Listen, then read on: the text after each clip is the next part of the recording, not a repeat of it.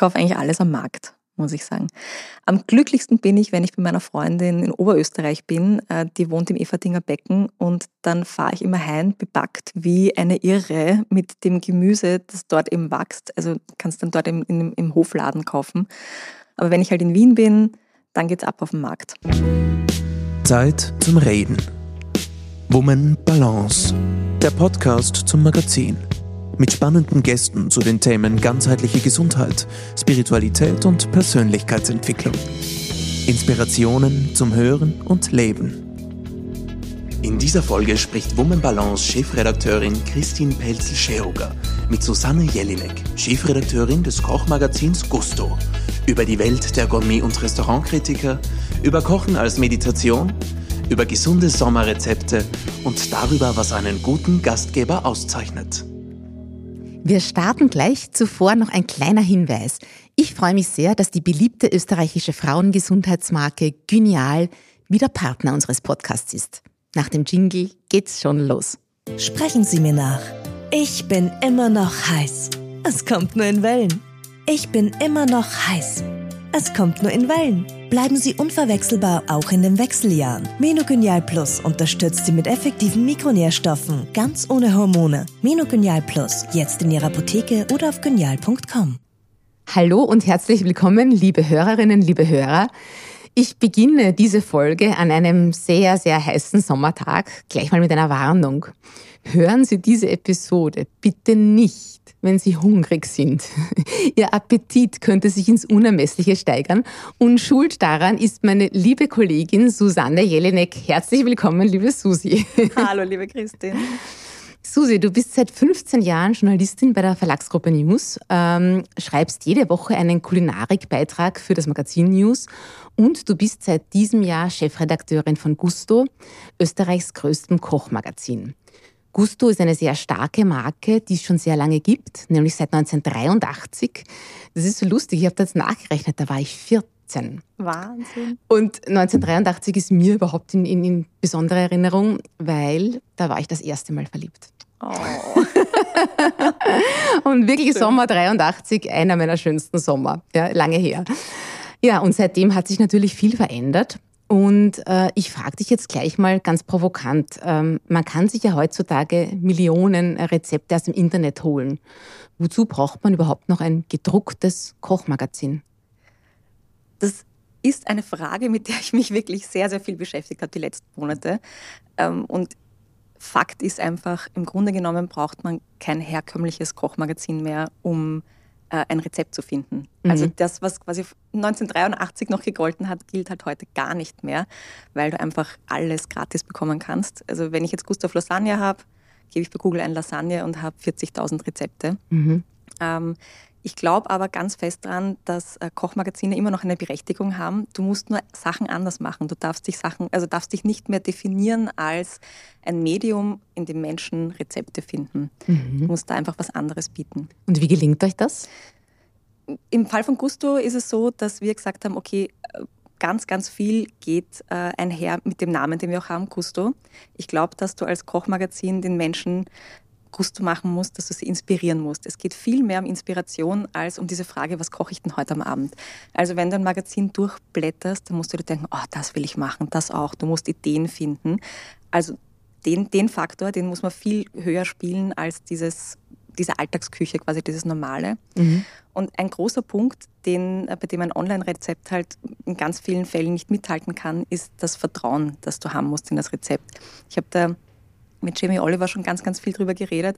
Ähm, dem habe ich immer wieder Interviews und der hadert wahnsinnig mit diesen gratis Online-Rezepten. Und der sagt, er versteht das nicht. Man geht in einen Supermarkt, man kauft um viel Geld Zutaten ein und dann vertraut man jemanden, den man nicht kennt, wo man keine Ahnung hat, wer dieses Rezept im Normalfall geschrieben hat, ähm, damit, dass das dann schmecken soll nachher. Du weißt bei einem Online-Rezept oft nicht, ist das ein Laie, ist das ein Profi, wie oft ist dieses Rezept schon gekocht worden, sind die Bewertungen ähm, ähm, ehrlich oder sind das irgendwelche gefakten Geschichten?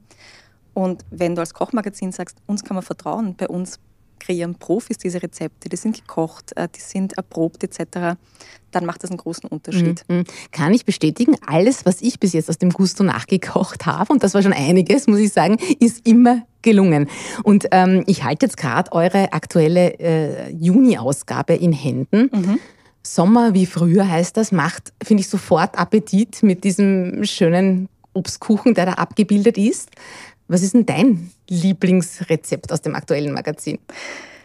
Die Frage ist immer urschwer. Wir haben äh, eine Rubrik auf Instagram, wo äh, die Menschen aus der Redaktion immer erzählen, was denn so ihr persönliches Highlight ist. Und ich kann mich nie entscheiden, wenn ich mich dafür eines, ähm, auf eines einigen muss. Aber ich glaube, in der Ausgabe ist tatsächlich unser Wow-Faktor-Rezept. Wir haben immer ein Rezept drin, das ist ein Gastgeberinnenrezept, wo wir sagen, wenn du Gäste hast, die zu dir kommen, dann muss das was sein, was du gut vorbereiten kannst. Und wenn deine Gäste das am Tisch dann sehen, sagen sie, wow.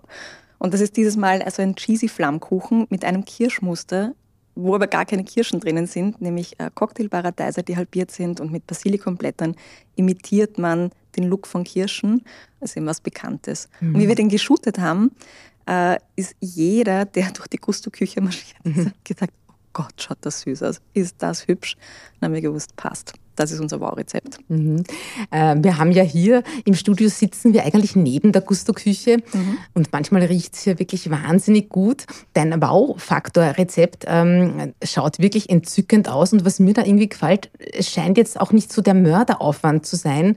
Ähm, ich glaube, in einer halben Stunde hat man das gut beisammen, auch nicht so viele Zutaten. Genau das ist, finde ich, auch immer angenehm, dass man nicht eine Stunde dann im Sommer in der Küche steht, sondern relativ schnell was am Tisch hat. Das ist total wichtig. Also ich finde prinzipiell bei Rezepten, es gibt schon Rezepte, die äh, eine Challenge sein sollen. Also auch der Trend geht in die Richtung, dass man sagt, manche Rezepte müssen extrem einfach sein und manchmal darf es eine Challenge sein, aber es muss sich immer diese Balance halten.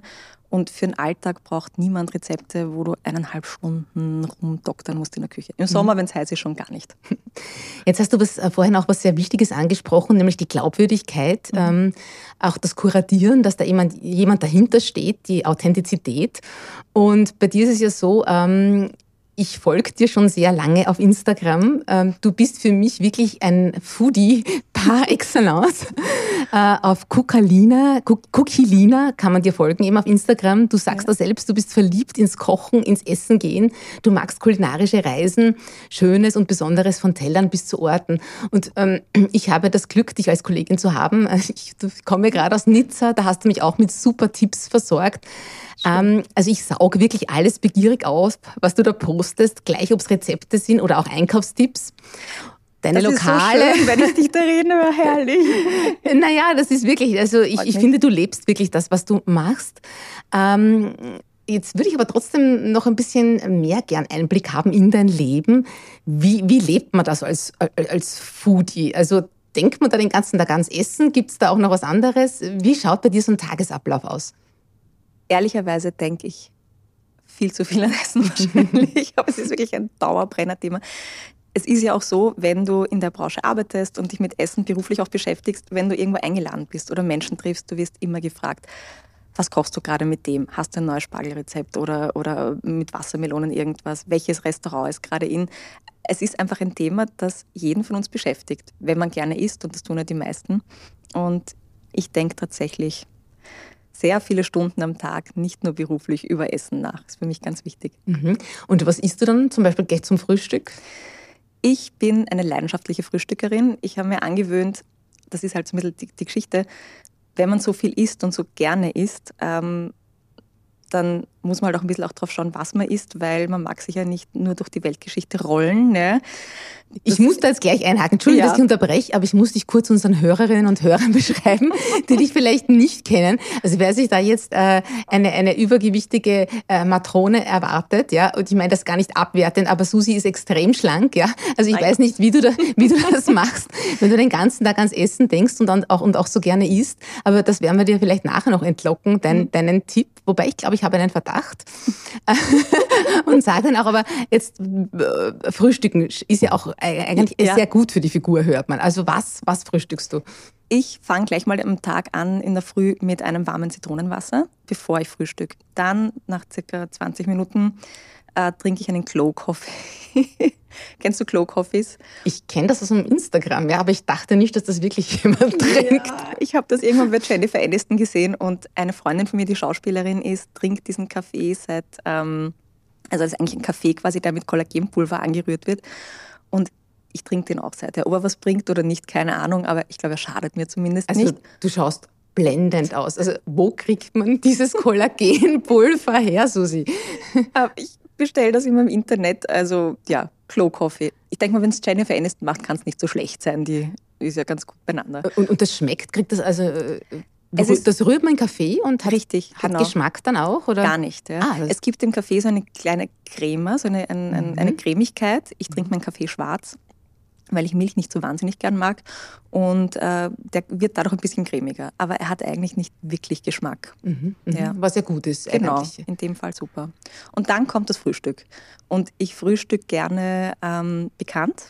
Es gibt ja Leute, die gerne Müsli und Joghurt etc. haben. Das brauche ich alles manchmal im Kleinen. Äh, aber ich schneide mir zum Beispiel jetzt im Sommer wahnsinnig gerne schon in der Früh Gurken mit Feta, ein bisschen gutes Olivenöl drüber. Mhm. Äh, und ähm, also ja, Schafkäse, Gurken, äh, Tomaten, alles klein geschnitten. Das ist mein Frühstück. Das bringst du in der Früh schon runter, weil das ist ja nicht so jedermanns Sache, gleich in der Früh so. Ähm, ich sage jetzt mal, das wäre eher so ein, so ein, typisches Mittagessen fast, oder? Ja, in, ja, also wenn ich reise, zum Beispiel in Thailand ist ja so, dass du zum, in, in, der Früh schon das isst, was wir zum Abendessen essen, bin ich immer im Glück. Da esse ich mhm. schon in der Früh frittierten Fisch und äh, ja, also ich, ich mag ganz gern Frühstück, das gar nicht so typisch Frühstück ist. Mhm. Und ich finde, die größte Schwierigkeit ist immer das Mittagessen, gerade wenn man berufstätig ist. Mhm. Und äh, mein, wir sind hier im zweiten Bezirk. Wir haben zwar viele Lokale in der Nähe, auch Takeaways, aber irgendwie isst man sich das sehr schnell satt, finde ich. Ja. Äh, so gut die auch sein mögen, manche. Und also ich stehe da auch jeden Tag eigentlich vor der Challenge, was esse ich heute? Susi, Superfoodie, was isst du im Büro? Also ich muss dir recht geben, ich finde auch die Takeaways bei uns sehr gut, aber ich gehe kaum, also das in Ausnahmen, dass ich mir da was hole. Ich bin ein großer, generell ein großer Resteküchen-Fan. Also ich probiere in der Woche ein bis zwei Rezepte aus, die ich neu koche äh, und kaufe dafür die ganzen Zutaten am Wochenende ein. Also in der Früh sitze ich immer am Samstag mit meinem Kaffee und schreibe dann meine Liste für den Karmelitermarkt und kaufe dann halt alles ein und weiß dann schon, was ich ungefähr in der Woche kochen werde. Aber zum Mittag mache ich gerne mir Bowls aus Resten, die dann eben von diesen Rezepten übrig bleiben. Mhm. Und also im Endeffekt kann man ja alles, was wenn da so ein bisschen Gemüse klein geschnitten übrig bleibt, dann bratet man sich vielleicht noch kurz was an. Wir haben jetzt das Glück mit der Küche hier, aber es geht auch mit der Mikrowelle. Ein bisschen Reis dazu oder etwas, was ich total liebe, ist äh, eine Tortilla-Flade. Kannst du in die Mikrowelle geben oder eben in einer Pfanne kurz anbraten und die dann mit allem Möglichen, was du im Kühlschrank hast und was weg musst, äh, füllen und das ist ganz gern, also das ist mein Mittagessen, das esse ich am liebsten. Und da tobst dich dann gleich kreativ aus und Exakt. mixt da alles rein, was da halt von den, also was verwertest du die Reste? Exakt. Was, was ja auch super Umwelt, für die Umwelt ist und offensichtlich, ähm, ja, es kostet nicht so viel und geht schnell, ne? Genau, also es geht ganz flott. Du nimmst das mit in irgendwelchen Behältern und äh, rührst das dann zusammen. Ich mache zum Beispiel zu Hause wahnsinnig gern schon äh, äh, Vinaigrettes vor oder zum Beispiel habe ich im Kühlschrank immer eine, eine Soße, die ich zusammenrühre aus Reisessig, Sojasauce, Ahornsirup, äh, Chili mm. und ein bisschen Sesamöl, ein paar Tropfen. Und da steht ein Einmachglas damit immer in meinem Kühlschrank. Und wenn es mal ganz flott gehen soll, dann habe ich eben ein bisschen Gemüse, das übergieße ich, das schüttle ich dann einmal durch, übergieße das dann, brate das ganz kurz an. Das ist ein Essen, das tatsächlich in 15 Minuten fertig ist. Ich kann es bereits riechen von deinen Schilderungen und ich glaube, spätestens jetzt bekommen unsere Hörerinnen und Hörer schon ein bisschen Appetit. Ähm, kennst du eigentlich sowas wie Heißhunger zwischendurch? Isst du nachmittags Snacks? Gibt es das bei dir? Also ich esse ja quasi quer durchs Beet alles gerne und bin wahnsinnig gesegnet, dass ich nicht so auf Süßes abfahre also ich esse ganz gern mal so ein Stückel Kuchen, aber dass ich sage, boah, ich brauche jetzt unbedingt irgendwas am Nachmittag, das habe ich gar nicht. Also ich rette mich, wenn ich am Nachmittag Hunger kriege, tatsächlich äh, mit einem Kaffee drüber bis zum Abendessen und da esse ich dann gescheit. Mhm. Aber der Nachmittagskaffee ist dann ohne Glow. Das ist ein der ist ohne Glow. Den trinke ich nur einmal am Tag in der Früh und der restliche Kaffee untertags ist, ist normal. Jetzt haben wir, ich habe es vorher schon angesprochen, also wie du das schaffst, äh, schlank zu bleiben. wir hören ja dann auch von, oder ich möchte dann auch noch fragen zu deinen ganzen Gourmet-Einladungen und so. Es ist ja nicht so, dass du dann am Abend nichts mehr isst. Mhm. Ähm, und Ich habe einen Verdacht. Ähm, ich glaube nämlich, wer so wie du das Essen genießt, ja, der, der bleibt automatisch schlank und dann kann man fast essen, was man will. Ich glaube tatsächlich, dass der Genuss äh, der entscheidende Faktor ist. ist. Würdest du mir da recht geben oder widersprechen? Ich gebe dir zu 100 Prozent recht. Ich glaube, dass das einen großen äh, ähm, Unterschied macht, weil ich auch wahnsinnig langsam esse, mhm. weil ich die Sachen gern wirklich schmecke und ähm, also ich brauche zum Teil doppelt so lang wie die Menschen, die mit mir am Tisch sitzen, bis so mein Teller leer ist. Aber ich genieße das wirklich. Aber ich muss prinzipiell sagen, ich bin auch gesegnet damit, dass ich überhaupt keinen körperlichen Perfektionsanspruch habe. Hatte ich an mich noch nie, hatte ich auch an Menschen, in die ich verliebt war nie. Also das kenne ich in der Form nicht.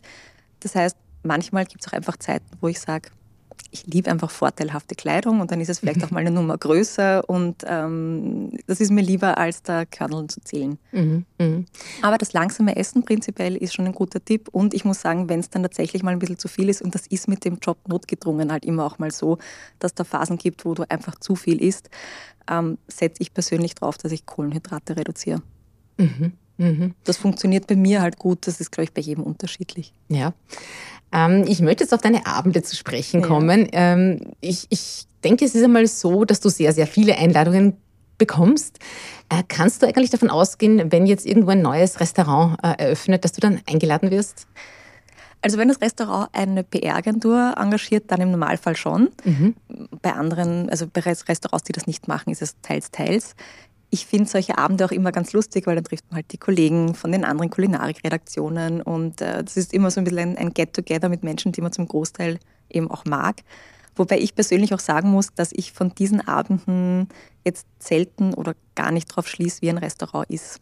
Mhm. Also da, da, kann man natürlich sagen, wie schaut es dort aus und so, aber ich vergleiche das immer mit einem, man lädt Menschen ein, die man beeindrucken möchte.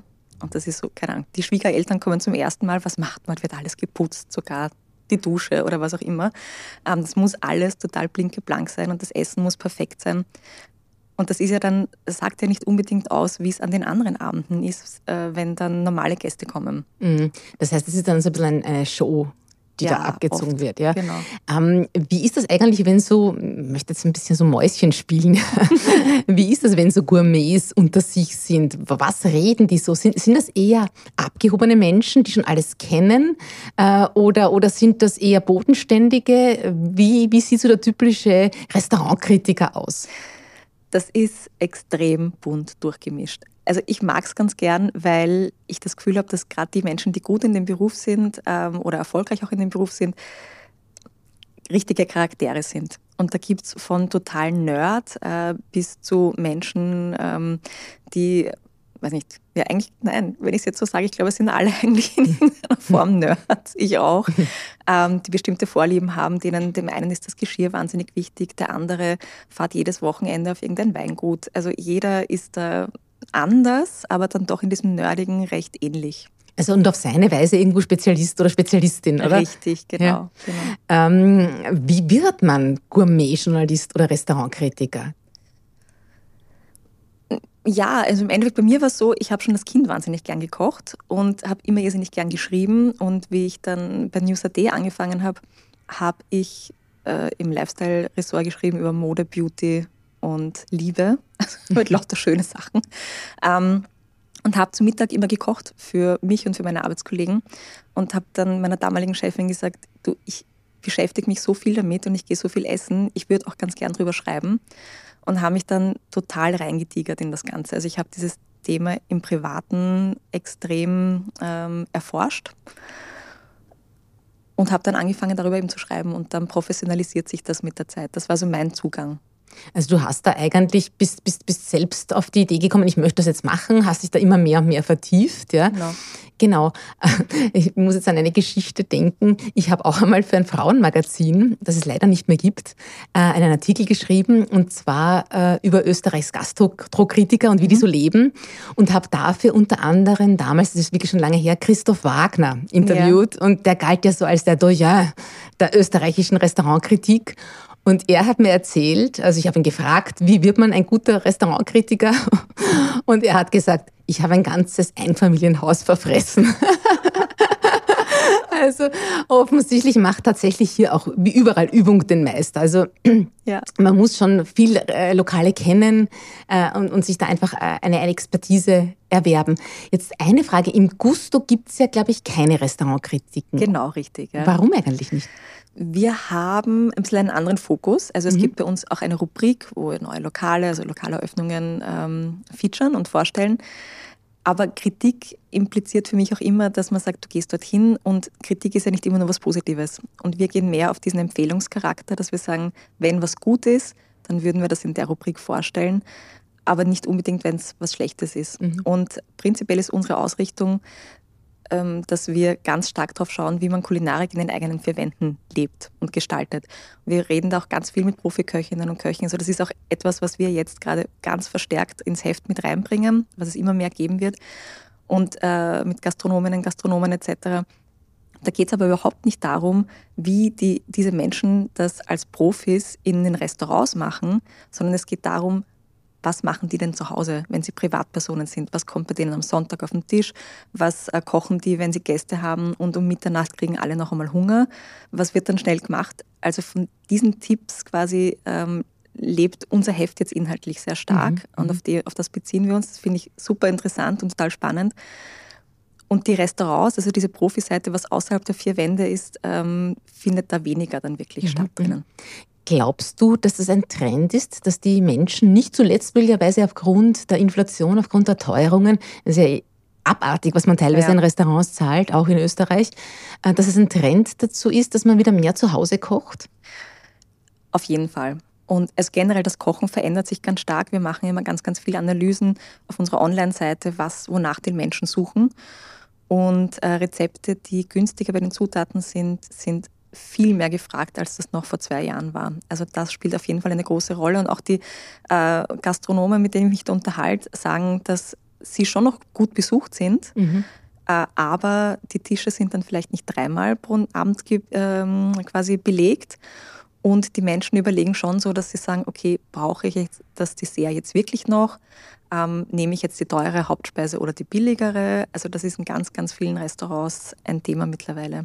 Möglicherweise auch durch die Pandemie noch, oder? Wo ja. man so begonnen hat, da ist ja das Kochen zu Hause fast zur Religion geworden. Das war ein Wahnsinn. Also ich bin ja auch im Homeoffice zu Hause gesessen und wir hatten zu dem Zeitpunkt die dreifachen Zugriffe auf unsere Seite.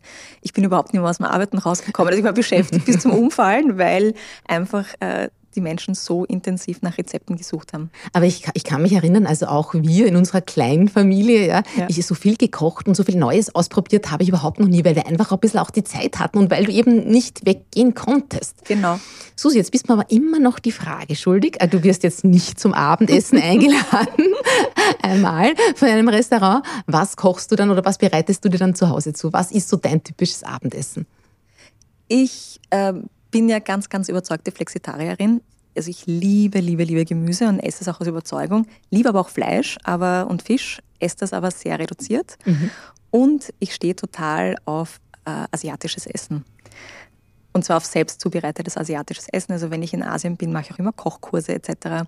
Und äh, bei mir zu Hause ist ein ganz klassisches äh, Essen, dass ich in, im Wok quasi Gemüse der Saison zubereite mit verschiedenen Soßen ähm, welche, welche, welche? Ja.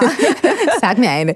Also ich rühre zum Beispiel, also das ist etwas, eine Standardsoße ist bei mir, ich verwende diese cremige Austernsoße. Die wird dann eben gemischt mit Reisessig. Aber die holst du aus dem Asia-Supermarkt, oder? Die hole ich aus dem Asia-Supermarkt, ja. diese Austernsoße. Mhm. Die mhm. wird dann eben verfeinert mit äh, Reisessig, mit Sojasauce, mit Chili, mit ein bisschen Wasser noch verrührt.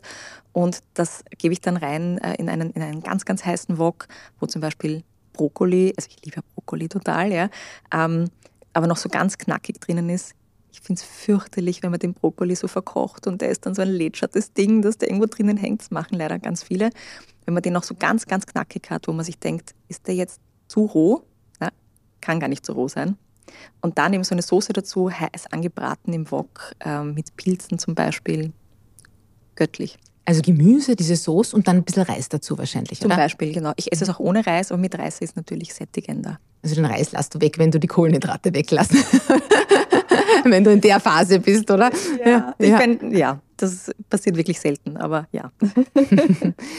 ähm, nachdem wir ja der Podcast sind für ein achtsames Leben, wir wollen ja auch in Balance kommen. Ähm, wie geht's dir da? Hat für dich das Zubereiten von Mahlzeiten auch was mit Entschleunigen, mit Achtsamkeit zu tun? Total. Also ja. total.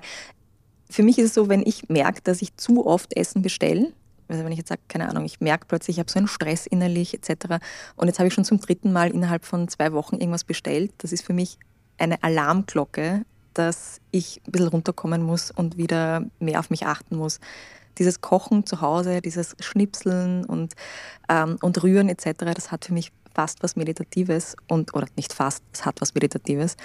Ich bin da überhaupt ein bisschen ein, Nerd. Ich habe äh, meinen Plattenspieler zu Hause in der Küche stehen. Ich habe meine Lieblingsplatten. Ich lege äh, eine Platte auf und dann schnipsle ich dabei und rühre und bin in meinen Gedanken oder habe gar keine Gedanken, wenn es ähm, richtig gut ist und werkel da vor mich hin und bin nachher total entspannt, wenn das Essen am Tisch kommt.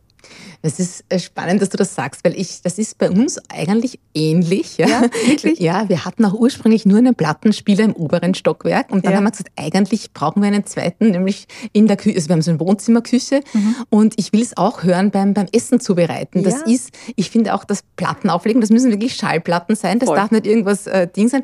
Alleine das bringt einen ja schon runter und das hat, das, das hat so was extrem was von runterkommen, was Meditatives, ja, auch dieses Analoge, wo wir den ganzen Tag am Computer sitzen, ja. Genau, genau. Und ich finde, allein schon die Auswahl der Platte sagt mir schon ganz viel aus. Was, also, was hörst du?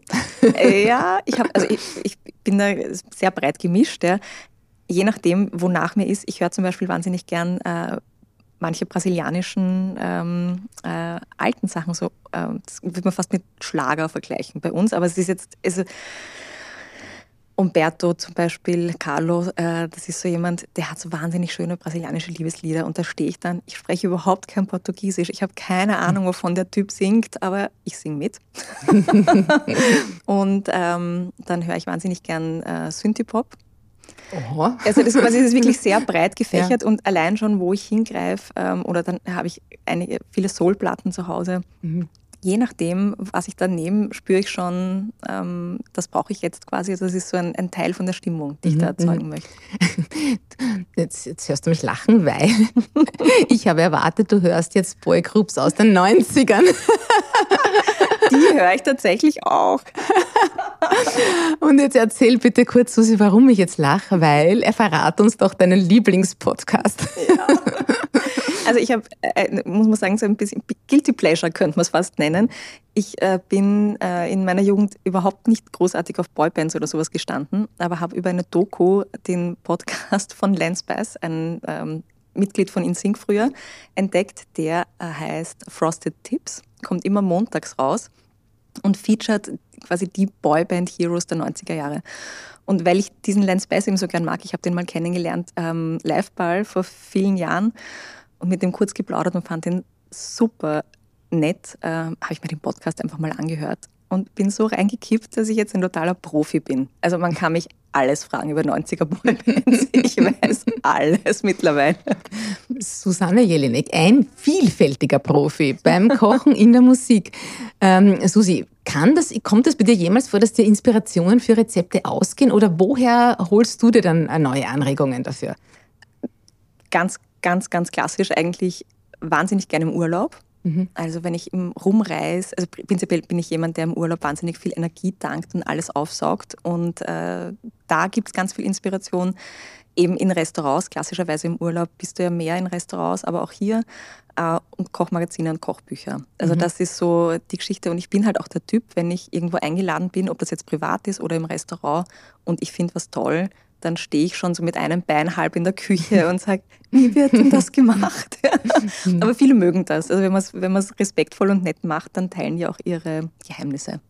Welches Kochbuch sollte denn jeder daheim haben? Gibt es da so eins, wo du sagst, das braucht wirklich jeder oder das ist dein Lieblingskochbuch? Ja, ich finde, ich bin einfach ein, nicht sehr außergewöhnlich, muss ich sagen, aber ein wahnsinniger Fan von Simple und Flavor von Otto Lengi. Ich finde, diese zwei Bücher haben das Kochen private Kochen zu Hause total revolutioniert in der jetzigen, in der Gegenwart. Weil äh, Otto Lengi etwas macht, das ist total spannend. Ähm, der macht zwar, arbeitet mit, mit Zutaten, den Großteil der Zutaten kennt man und versetzt sie dann mit so ein paar Sachen, die man nicht kennt, aber in extrem ungewöhnlichen Kombinationen. Der hat ja auch seine Testküche in London, wo wirklich alles kreuz und quer hundertmal gekocht wird und abgetestet wird. Und das ist so spannend, weil du über den mit ganz, und diese Rezepte sind wirklich einfach zu machen, mit ganz simplen Mitteln ähm, deine, deine, deine Küche, also deiner Küche einen frischen Wind einhauchen kannst. Hast du irgendein Beispiel, woran? Der macht zum Beispiel ein, das ist eines meiner Lieblingsrezepte von ihm, äh, das ist ein, ein, ein Schmortopf mit faschierten Laberln äh, mit Sellerie drinnen. Und jetzt muss man ehrlich sagen, äh, Knollensellerie.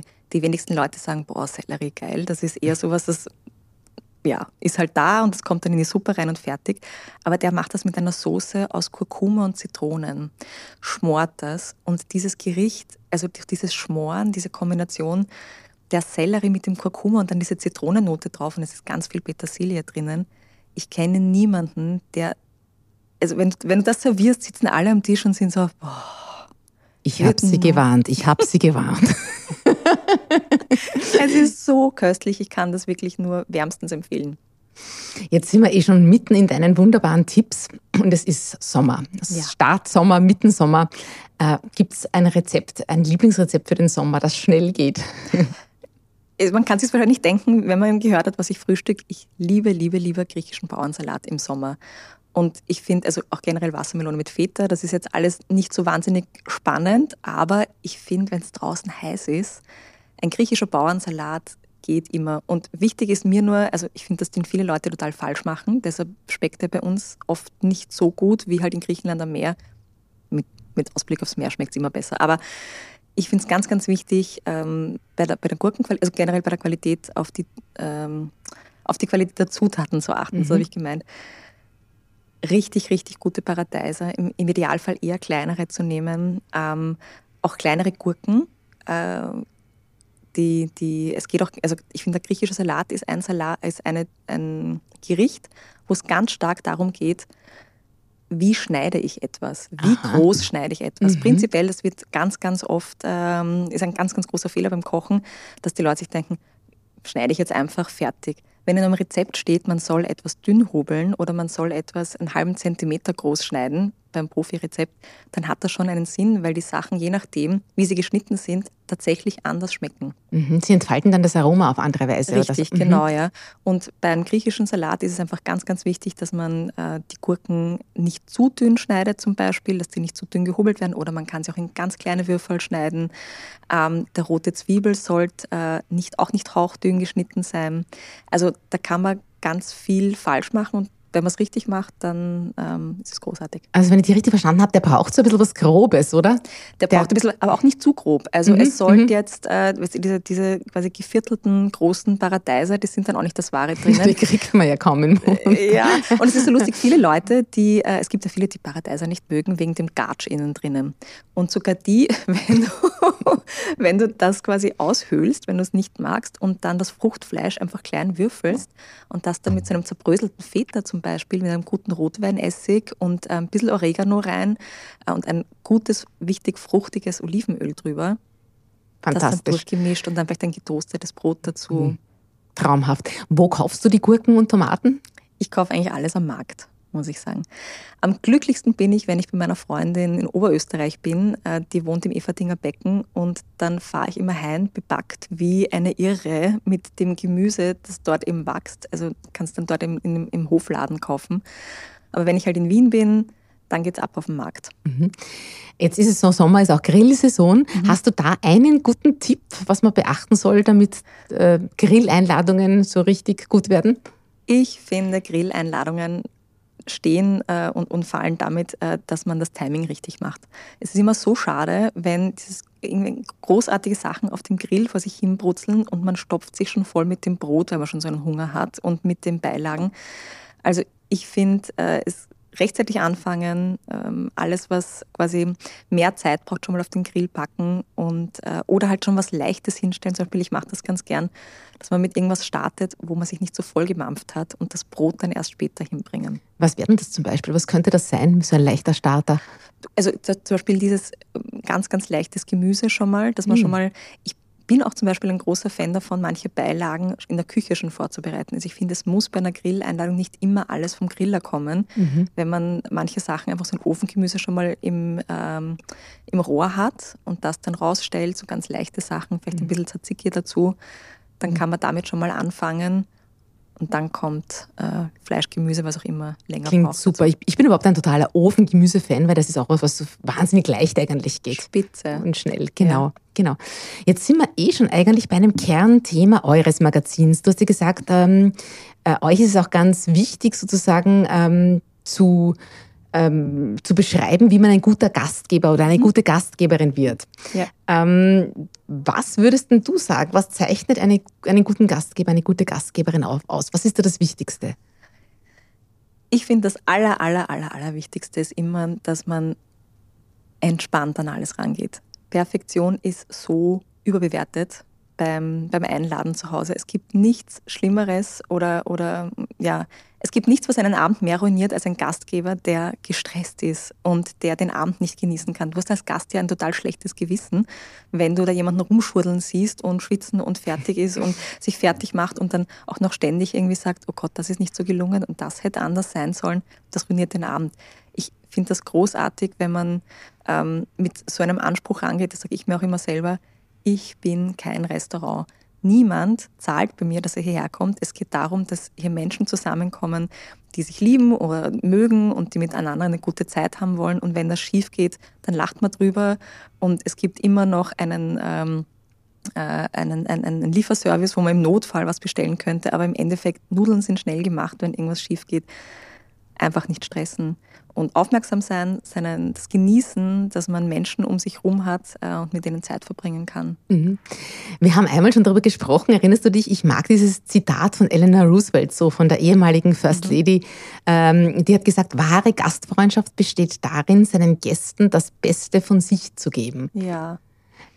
Das passt perfekt dazu, ja. Also ich finde, genau das ist es auch. Und das Beste ist ja nicht, dein bester Schweinsbraten oder äh, das beste Roastbeef, was auch immer, sondern das Beste ist doch das Gefühl, das du den Menschen gegen, äh, also was, was du den Menschen entgegenbringst. Ja. Mhm.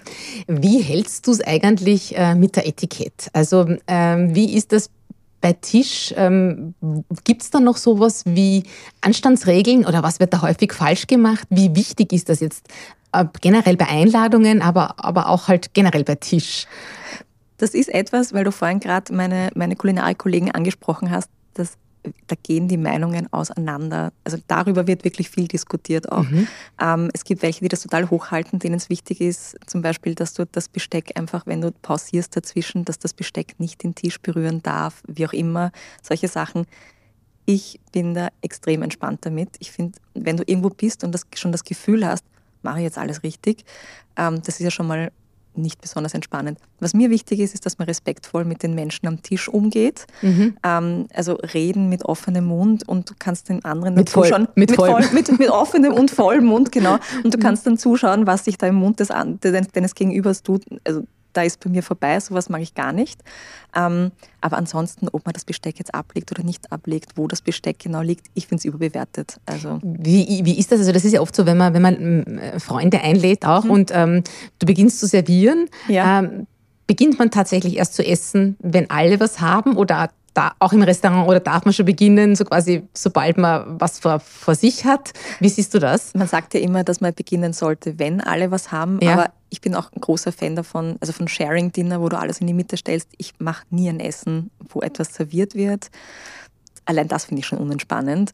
Äh, und meistens ist es ja auch so, dass im Restaurant das dann auch oft schon gesagt wird, man kann schon anfangen. Bitte fangen Sie schon an, weil wenn mehrere ja, ja. Leute, wenn da zwölf Leute am Tisch sitzen, bis da alle ihr Essen haben, ähm, ist bei dem einen schon wieder kalt. Ähm, ja, nicht, nicht zu viel stressen lassen von der Etikette. Und prinzipiell muss man sagen, wir haben wahrscheinlich alle Pretty Woman gesehen. Man weiß, dass man von außen nach innen anfängt, das Besteck zu benutzen und viel mehr muss man nicht wissen. Sehr gut. Was es bei Pretty Woman, glaube ich, noch nicht gegeben hat, waren Mobiltelefone. Ja, stimmt. ähm, wie siehst du das? Ähm, Handy am Tisch ausschalten oder darf das am Tisch? Äh, ich bin ein großer Fan davon, sich auf die Menschen zu konzentrieren, mit denen man am Tisch sitzt. Aber ich bin jetzt auch nicht so, dass ich sage, das Handy hat am Tisch nichts verloren. Also meine Freunde lachen jetzt wahrscheinlich, weil mein Handy meistens am Tisch liegt. Und vor allen Dingen bin ich auch jemand, der sein Essen von allen Winkeln mal fotografiert, weil ich es halt auch gern poste. Ähm, oder ich bin auch jemand, also Freunde von mir fragen mich immer, was machst du mit den Essensfotos? Ich sitze manchmal in der Straßenbahn und schaue mir das Essen an, was ich in den letzten Monaten gegessen habe und freue mich einfach drüber. Ja. Ähm, also ich freue mich auch wahnsinnig immer über deine Insta-Stories. Und, und äh, ich finde, also prinzipiell, ähm, find, was ich störend finde, ist, wenn jemand das, Tele das, Telefon, also das Handy so rumgelegt hat und da tut sich ganz viel und es leuchtet ständig auf oder es bimmelt auf, es ist nicht auf lautlos. Das finde ich persönlich ein bisschen störend. Also ich selber mache mein Telefon im Normalfall auf lautlos und wenn ich sehe, da kommen viele Nachrichten in irgendeiner WhatsApp-Gruppe rein, dann drehe ich es einfach um, damit niemand gestört ist. Hm. Also wie, wenn, du, wenn du mit jemandem zu zweit nur essen gehst, äh, mhm. dann lässt du das Handy trotzdem am Tisch eingeschaltet, gibst es nicht ganz weg. Ich schalte es nicht aus. Nein. Du schaltest es nicht aus. Ähm, äh, du hast die, die Food-Fotos angesprochen. Gibt es irgendeinen Trick, damit die gut werden? Es hat ganz, ganz viel mit dem Licht zu tun. Mhm. Also und es gibt halt Restaurants, es gibt also der Amator hat ja zum Beispiel diese Geschichte, dass der nicht möchte, dass man bei ihm das Essen fotografiert. Ich glaube, es ist sogar verboten bei ihm, wenn ich mich jetzt richtig erinnere. Ich finde, in vielen Restaurants schaut das Essen tatsächlich dann fotografiert nicht gut aus, weil das Licht halt angenehm schummrig romantisch ist. Da muss man sich dann ein bisschen entscheiden, was man will. Ähm, also so einen richtig, richtigen Trick könnte ich jetzt gar nicht sagen. Okay. ich überlege jetzt gerade, was ich eigentlich mache. Also ich fokussiere. Die schauen drauf. immer gut aus. Deine Fotos schauen immer gut aus. Ja, also ich, ich fokussiere quasi, aber ich, ich fotografiere Essen tatsächlich gar nicht in Restaurants, die dunkel sind. Mhm. Das probiere ich gar nicht. Die werden bei mir nicht schön. Mhm. Also wenn ich sehe, das Licht ist irgendwie nicht, im Freien fotografiere ich mein Essen tatsächlich fast immer. weil es eigentlich mit, mit Tageslicht immer schön ausschaut. Und da ist egal, ob von oben oder von der Seite, der Winkel ist nicht so entscheidend, meinst du? Je nach, das hängt immer vom Essen ab. Mhm. Ja. Also, und ich finde auch ganz wichtig, wenn manchmal gibt es halt Teller, die so wunderschön sind, die möchte man dann auch drauf haben. Ich liebe Food-Fotos von oben, wenn man auch so ein bisschen eine Stimmung vom Tisch mitnehmen kann. Ich mag das auch ganz gerne, wenn Hände reinschauen, so ein mhm. bisschen. Manches Essen wird dann einfach sehr fahl, wenn du es von oben fotografierst. Da brauchst du die Perspektive von der Seite ich finde, ist etwas, da muss man sich ein bisschen spielen damit und rumprobieren. Mhm. Es tut mir leid, ich würde jetzt gerne irgendeinen Tipp geben, wo man sagt, mit dem wird es toll, aber ich glaube, es ist tatsächlich ein bisschen Übung. Wunderbar, sagt die Gusto, Chefredakteurin. Äh, Susi, bevor ich dir dann noch ein paar Restauranttipps mhm. entlocke, ähm, es ist ja auch bei euch so, dass neben dem Printmagazin gerade eine ganze Welt von Gusto am Entstehen ist und weiter ausgebaut wird. Ja. Und ich habe gehört, es gibt noch dieses Jahr tatsächlich das erste Gusto-Event. Ja. Kannst du, darfst du da schon was darüber verraten? Ganz wenig darf ich verraten. es ist tatsächlich äh, ein Event am 26. November äh, geplant und das wird ein Weihnachtsevent. Gusto läutet die Weihnachtszeit ein der, ähm, der, quasi der, das Ziel von dem Event ist, dass die Menschen, die da hinkommen, in Weihnachtsstimmung kommen. Es hat einen sehr festlichen Charakter. Das ist, soll ein Event sein, zu dem man sich schön anzieht und in diese, in diese festliche Stimmung reinkommt. Also schon ein bisschen Weihnachten vorfeiert fast, oder? Exakt. Also ah. es geht darum, weil sie viele haben das ja, sind schon total genervt davon, wenn sie im Oktober dann schon Nikolaus und, und Weihnachtsmänner irgendwo und Christkind äh, Schokolade irgendwo rumstehen sehen dieses Event hat den Sinn, dass wenn du dann dort bist, dass du wirklich echte Weihnachtsstimmung hast. Und das ist halt eine Woche vor dem ersten Advent, glaube ich, zeitlich ganz gut. Wo kannst du uns noch nicht verraten, nehme ich an? Das werden wir bald erfahren. Ja, das kann man dann bald erfahren. Aber schon mal das Datum quasi im Kalender anstreichen, 26. November. Richtig. Susi, nachdem ja. jetzt noch der Sommer, nachdem wir noch viele, viele schöne Sommerabende mhm. hoffentlich haben, noch genau, nicht Weihnachten, noch nicht Weihnachten, genau, verraten Sie noch ein paar gute Lokaltipps. Wohin gehst denn du zum Heurigen? Heuriger ist, okay, das ist ein bisschen ein Blindspot bei mir. Ich gehe wahnsinnig gern zum Heurigen, aber ich habe keinen Lieblingsheurigen. Mhm. Also ich bin halt im 19. immer unterwegs. Ich gehe im 19. in den Weinbergen wahnsinnig gern spazieren. Mhm. Und das ist dann eher so ein, wo was frei ist, dort wirft man sich rein. Aber und da hat man eine Riesenauswahl, ne? Da hat man eine riesige Auswahl, genau, ja. Ähm, jetzt, wenn ich wirklich einen raten müsste, habe ich nicht. Nein. Hast du nicht, genau. Schöner Gastgarten vielleicht? Äh, ich liebe also ich habe einen totalen Fable auch für alles Französische und mag das halt ganz, wenn es ein bisschen romantisch ist. Und dieses Eck äh, kennst du auch, weiß ich, in der Praterstraße, wo das Mochi ist. Mhm. Ich mhm. finde, das hat einfach so einen, einen, einen französischen Touch. Auf jeden Fall, ja. Der Mochi-Gastgarten vom Original Mochi, den liebe ich sehr. Ich finde, dass die ganze Straße ist einfach unglaublich schön. Also da haben wir Riesenglück hier mit unserer Redaktion an einem der schönsten Fleckerl. Ja. Also ich wenn ich mir da manchmal eben ein Essen hole zum Mittag, denke ich mir immer, in Frankreich könnte es jetzt gerade nicht schöner sein. Also genau so ist es. Genau wirklich so toll, es, ja, das ist sehr schön. Am Wasser, an der Donau oder, oder generell, gibt es da was, wo du sagst, da muss man gewesen sein? Ich mag tatsächlich gerne, ähm, wenn man quasi aufs Wasser schauen möchte, während man isst, äh, das Klee am Hanselteich. Mhm. Ich finde, dass das wirklich sehr romantisch ist. Ja, ich ähm, ist bei uns in der Nähe, ja. war auch schon öfter dort. Ich finde es, dass es ein bisschen äh, überpreist ist. Also für die Qualität. Ich war jetzt tatsächlich schon länger nicht mhm. dort. Äh, oh Gott, wirklich, ist es so viel teurer geworden? Oje, oje. Naja, teuer ist alles geworden, aber ich ja. finde, dass die, die Qualität der Speisen, also es ist jetzt nicht, dass du sagst, das ist grausig oder so, überhaupt nicht, aber es, die letzten Male, das waren, da waren, das war jetzt, jetzt mal nichts Besonderes, ja, also das, das habe ich woanders schon mindestens genauso gut günstiger gegessen. Das ist super, dass du das sagst, weil ich wollte nämlich äh, meine Familie einladen zu meinem Geburtstagsessen dorthin und dann suche ich vielleicht doch was anderes. Also ähm, wir waren zuletzt, muss ich dazu sagen, bei der, bei der Firmung unserer Tochter dort, ja. auch mit der ganzen Familie. Und das war aber auch an einem, äh, an einem Sonntag, äh, Mittag, wo sehr viel los war. Das ja. kann auch, also, und da, da fand ich halt äh, das generell ähm, nicht mehr so nicht so stimmig. Nicht, so stimmig, so, ne? Also, ja, äh, okay. ja, aber, aber wie gesagt, das kann sie ja, das sind ja Schwankungen, oder? Das ist bei allen Total. Lokalen so. Also ich will das jetzt nicht mies machen, um Gottes Willen. Prinzipiell finde ich, wenn ja. ich sage, es geht um, äh, um ein Lokal, wo ich beim Essen aufs Wasser schauen kann, finde ich einfach Sehen total großartig. Mhm. Ob man jetzt sagt, man hat weniger Zeit, wenn man von Wien aus fährt und fährt äh, nach Weiden am See, fährt in, ins Fritz äh, oder ich meine, ich liebe halt die Seen Oberösterreich, wenn du sagst, bist zum Traunsee und, und äh, sitzt dann in der Poststube oder so und schaust dann auf den See. Ist schon, das stimmt, das Wasser toll. hat immer was. Ja. Nachdem wir ja in Wien wohnen und arbeiten, mhm. äh, gehen wir natürlich auch gern in Kaffeehäuser. Ja. Hast du ein Lieblingscafé? Ein Lieblingscafé zu sagen, ist in Wien also fast unmöglich. Ich finde doch, in Wien ist doch, geht über mit guten Kaffeehäusern, findest du nicht auch? Ich persönlich. Mm, ja, aber es gibt schon so ein paar, die ich besonders mag, muss ich sagen. Ja. So diese alten, ich mag, mag ich wirklich gern. Ja. ja. Mhm. Ich gehe, also ich bin ein großer Fan davon, an äh, Samstag oder Sonntag Zeitschriften zu lesen. Mhm, ich auch, Magazine ja. Mhm. Und dann packe ich das mich ein und gehe dann für eine Stunde oder für zwei Stunden setze ich mich irgendwo hin und liebe halt den Augarten, da wohne ich in der Nähe. Und da gibt es ein Sperling zum Beispiel, da sitze ich dann und schaue dann raus in den Augarten und lese dort eine Runde. Wir haben auch hier in der Nähe den Goldenen Papagei. Da kann man auch, finde ich, sehr, sehr nett sitzen. Aber wenn ich jetzt wirklich sagen müsste, ein Lieblingskaffeehaus, da würde ich irgendjemandem Unrecht tun, weil das wechselt halt ständig. Also mhm, mhm. Auch nach der Jahreszeit vielleicht ein bisschen, oder? Exakt, total, ja. ja. Genau. Ähm, Italienisch essen, wo, wo, wo kann man das besonders gut? Das ist so lustig. Also Freunde aus Italien, wenn die hierher kommen, sagen sie, es gibt in Wien fast mehr italienische lokale Gute als in Italien. Ich stehe zum Beispiel total aufs Altenberg, Café Altenberg heißt das. Das hat so einen Wohnzimmercharakter, ist noch so ein bisschen ein Geheimtipp, würde ich sagen. Äh, und äh, wenn man da drinnen sitzt, also dann spielen sie am Abend immer so Opernmusik und dann trinkt man da sein Glas Wein und sie machen, also die Crostini sind so richtige Kunstwerke. Oh, das ist schon notiert. Das ja. ist schon notiert. Das klingt super, genau. Und jetzt möchte ich zum Schluss von dir noch wissen, wo man das beste Schnitzel kriegt.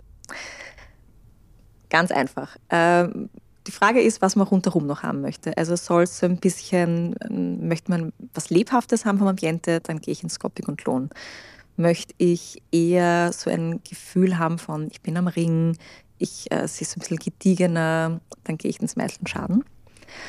Äh, Wenn es erdig sein darf und so richtig bodenständig, gehe ich ins Gasthaus Kopp. Übrigens ein ähm, totaler Tipp, da sitzt dann, also da hast du die besten Köche äh, des Landes sitzen dann neben dir und auf der anderen Seite sitzt ein Bauarbeiter. Also das mischt sich total durch. In welchem, in welchem Bezirk ist das? Im 20. Bezirk. Ah, okay. Mhm. Großartige Schnitzel. Mhm.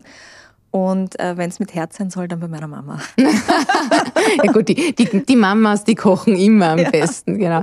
Ich mag es total gern im Café Anzengruber, komischerweise, ja, weil ich das halt gut, generell ja. gern mag. Und dann gibt es bei uns draußen auch noch eines, ähm, das ist gar nicht bekannt, das kann man auch, also das ist wirklich ein unschlagbares Preis-Leistungs-Verhältnis, ist aber das Ambiente jetzt nicht so toll.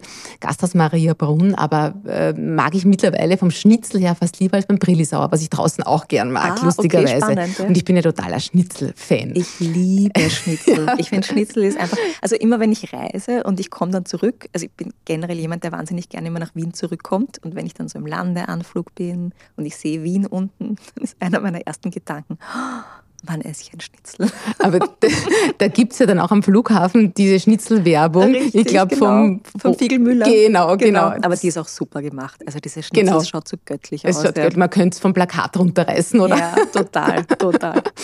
ja, jetzt, weil dir das Essen gehen wirklich so teuer geworden ist, mhm. äh, gibt es bei dir ein Lokal, wo du sagst, ähm, das ist wirklich gut, aber auch noch günstig, wo du wirklich sagst, die haben da jetzt, da kann man immer noch günstig essen? Ich finde, das ist wahnsinnig schwer geworden. Mhm. Also äh, ich finde nämlich, also prinzipiell, wenn es günstig sein soll, gehe ich auch in Gasthäuser. Aber ich finde auch, dass bei den Gasthäusern total angezahlt hat. Also das ist ein beschäftigt mich schon. Also ich überlege mir selber auch ganz genau, wo trage ich mein Geld hin mittlerweile, weil ich manchmal ganz entsetzt bin, wenn ich irgendwo sitze und dann kostet die Hauptspeise 35 Euro. Und ich denke mir dann, wofür? Ich meine, ähm, also prinzipiell würde ich das bei Gasthäusern probieren, aber so richtig, richtig günstig. Hast du etwas? Hast ich überlege gerade, weil es ist wirklich schwer geworden. Ja, ja? Und ja. das bringt mich eigentlich wieder zurück auf euer Magazin, auf das Gusto, weil du sagst, ja, daheim kochen ist vielleicht ähm, immer noch momentan eine, eine sehr, sehr gute und vielleicht in vielen Fällen sogar die bessere Lösung. Ich sehe, ich, ich mag diese Kombination gern. Also ich gehe ja selber wahnsinnig gern essen. Ich habe da ähm, auch so meine Lieblingsplätze, wo ich wirklich, wenn ich dorthin gehe, da tanke ich dann einfach auf. Ich mag zum Beispiel das Kiko Bar so gerne. Kennst du das? Nein. Das ist, äh, gehört auch zu den Mochis dazu in der Schleifmühlgasse und das ist japanisch-französische Fusion so ein bisschen. Äh, und die spielen dann auch französische Musik und du trinkst Cremant und äh, sitzt dann dort und hast so kleine Speisen zum Teilen. Auf sowas möchte ich nicht verzichten, auch wenn das jetzt nicht super günstig ist. Das liebe ich total. Aber ich koche eben auch viel zu Hause und ich glaube, die Balance aus beiden ist es. Ähm, und gerade wenn es teurer wird, finde ich, muss man sich einfach genau aussuchen, in welches Lokal möchte man sein Geld tragen. Da hast du hundertprozentig recht. Allerletzte Frage, liebe Susi, weil wir haben dermaßen überschritten mit der Zeit. Wo verbringst du deinen Sommerurlaub? Man könnte sich jetzt denken, also es ist ein Pech oder Glück, je nachdem, wie man es definieren möchte, aber zwei meiner aller, allerliebsten Menschen auf der Welt sind ausgewandert. Äh, eine Freundin von mir nach Portugal und eine nach Zypern. Und äh, die besuche ich immer sehr regelmäßig und dort werde ich auch meinen Sommerurlaub verbringen. Übrigens in Portugal kann ich empfehlen, ähm, die eine hat ein Clamping-Resort eröffnet, Refetoal heißt das. das. Da schlaft man in so Glas, äh, in, in so Plastik-Bubbles. Plastik klingt jetzt falsch. Das sind so durchsichtige Bubbles, wo du drinnen liegst in einem Bett und den Sternenhimmel beim Schlafen sehen kannst. Wow. In Setúbal, ähm, 40 Minuten von Lissabon entfernt kann ich nur sehr empfehlen. Also dort fahre ich hin und dann eben auch nach Zypern zu meiner anderen Freundin. Das heißt, du machst zweimal Urlaub? Ich mache sogar mehrfach Urlaub, hm. weil ich im Sommer auch immer traditionell nach Lignano fahre mit meiner Familie. Das ist der Retro-Urlaub. Das liebe ich auch total. Das ist einfach, also das gehört zum Sommer dazu. Wenn wir das nicht machen, dann war es kein Sommer. Und ich schaue dann auch immer, dass ich ein verlängertes Wochenende irgendwo hinfahre, wo ich noch nie war. Und da bin ich noch auf der Suche. Das weiß ich noch nicht. Ich bin auf alle Fälle gespannt, mit welchen Inspirationen du wieder von deinen Urlauben zurückkommst und hoffe, ich profitiere da auch wieder davon. Liebe Susi, vielen, vielen Dank für das schöne Gespräch und dass wir von dir so viele Insider-Tipps äh, bekommen haben. Das nächste Mal begrüßt sie an meiner Stelle mein Kollege Patrick Schuster zu einem wichtigen und spannenden Thema aus der Medizin. Vielen Dank fürs Zuhören und bis bald. Dankeschön, schön war's. Wenn Ihnen diese Folge gefallen hat, hinterlassen Sie gerne einen Kommentar. Wir freuen uns außerdem, wenn Sie unseren Podcast abonnieren und weiterempfehlen. Vielen Dank und auf Wiederhören.